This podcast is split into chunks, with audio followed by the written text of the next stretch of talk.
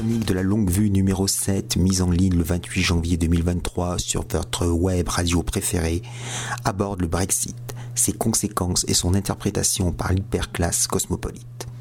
Maurice Gendre et Beluga s'intéressent au coup de tonnerre référendaire du 23 juin 2016 quand les Britanniques ont décidé à 51,89% de sortir de l'Union soi-disant européenne. Quelle surprise pour le médiacosme On se souvient qu'au soir du scrutin, Nigel Farage, l'une des figures du livre, se couchait en perdant. À son réveil le lendemain, il découvrait sa victoire. Plus de six ans après ce vote crucial et deux ans depuis le départ effectif du Royaume-Uni de l'entité dite européenne le 1er janvier 2021, l'opinion publique britannique serait en train de se raviser la synthèse des différents sondages donnerait une majorité en moyenne de 57% d'électeurs interrogés favorables à un retour dans le giron bruxello-strasbourgeois. Or, ni les conservateurs actuellement au pouvoir, ni les travaillistes largement en tête, toujours selon les sondages, n'envisagent de déposer une nouvelle candidature à l'UE sans bénéficier des exemptions. Cela n'empêche pas l'éditorial du Monde du 7 février 2023 d'en baver de plaisir. Le texte évoque l'apparition sémantique des, Regioners, partisans de la réadhésion, et du Brexit, le regret d'avoir approuvé le Brexit. La Grande-Bretagne traverse une série cumulée de crises profondes. Une très forte inflation alimente l'actuelle crise économique. Malgré des restrictions législatives socialement liberticides, de nombreuses grèves touchent des secteurs entiers et plongent le pays dans une terrible crise sociale. La crise politique se voit à travers cinq premiers ministres, David Cameron, Theresa May, Boris Johnson, Liz Truss et Rishi Sunak, et deux dissolutions 2017 et 2019 en six ans la question de l'avenir de l'Écosse et de l'Irlande du Nord fragilise enfin un ensemble institutionnel décati les études statistiques montrent une paupérisation accélérée des catégories moyennes et populaires. On recense par ailleurs des pénuries de produits divers. Le nouveau contrôle douanier avec le marché unique européen amputerait 15% du commerce total britannique, sans omettre la hausse des taxes sur l'importation de denrées alimentaires. La main-d'œuvre manque aussi. Le Figaro du 10 février 2023 explique qu'en juin 2022, le solde migratoire des Européens était dorénavant négatif. Faire venir à Londres, à Douvres ou à Édimbourg un Parisien, un Berlinois ou un Milanais pour occuper un emploi précis nécessite une paperasserie bureaucratique inouïe.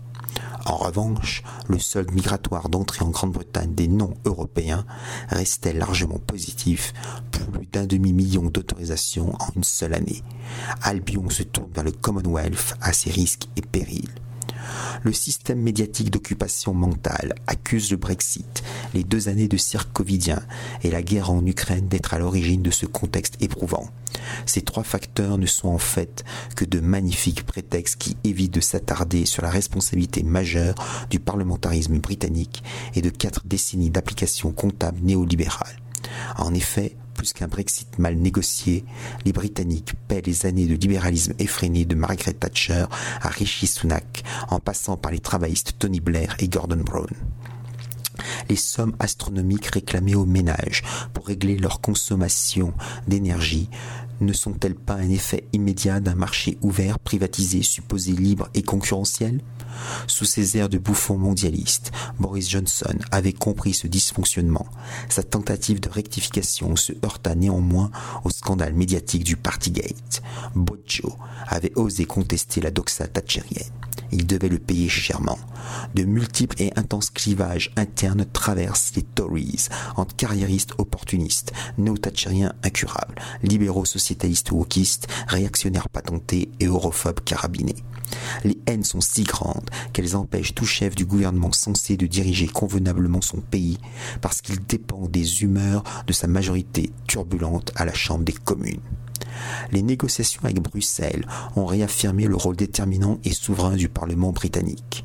L'intervention de la Cour suprême, création réalisée en 2009, accentue l'insécurité juridique et affaiblit les prérogatives de l'exécutif, liant les différents locataires du 10 Downing Street aux procédures parlementaires conventionnelles. Aucun Premier ministre n'est maintenant le maître à bord. Tous ces éléments ont contribué au sabotage du Brexit. L'incompétence britannique rejoint ici la volonté des instances pseudo-européennes soucieuses d'éviter que d'autres États se libèrent de leur emprise eurocratique démente. Écrivant, au moment de la crise financière des subprimes, l'économiste eurosceptique Jacques Sapir soutient dans La démondialisation, le seuil 2011, l'évolution de la zone euro, le passage à une monnaie commune et une rupture radicale capable de remettre la construction européenne sur ses rails et de lui faire emprunter la voie dont elle n'aurait jamais dû s'éloigner, celle du plein emploi et du progrès social. Avant même le Brexit et les déboires nombreux qui en résultent, il prône l'unité du commandement politique. Il rappelle qu'on oublie trop souvent la présence dans la Constitution française d'un instrument adapté aux situations d'urgence. C'est l'article 16. Utilisé une seule fois en 1961, au moment du putsch des généraux d'Alger, cet article par essence schmittien accorde au président de la République des pouvoirs exceptionnels pour une durée indéterminée. Dans ce contexte particulier, Jacques Sapir propose que dans le cadre de l'article 16, le gouvernement peut requérir de la Banque de France qu'elle opère des avances de trésorerie libellées en euros pour couvrir une partie de la dette publique qui serait ainsi rachetée par échange de bons du Trésor. Il faudrait cependant que le chef de l'État qui l'appliquerait possède un solide caractère. Or, le caractère est une denrée rare dans les classes politiciennes britanniques et françaises incapable de s'affranchir des règles des schémas institutionnels inadaptés aux circonstances dues au Brexit, le Royaume-Uni s'érige en parfait contre-exemple en matière de départ de l'engrenage eurocratique. Pour paraphraser un célèbre bolchevique, s'extraire de cette fausse union n'est pas un dîner de gala, mais plutôt une opération chirurgicale de guerre, d'où le, recours salutaire à l'article 16. Salutations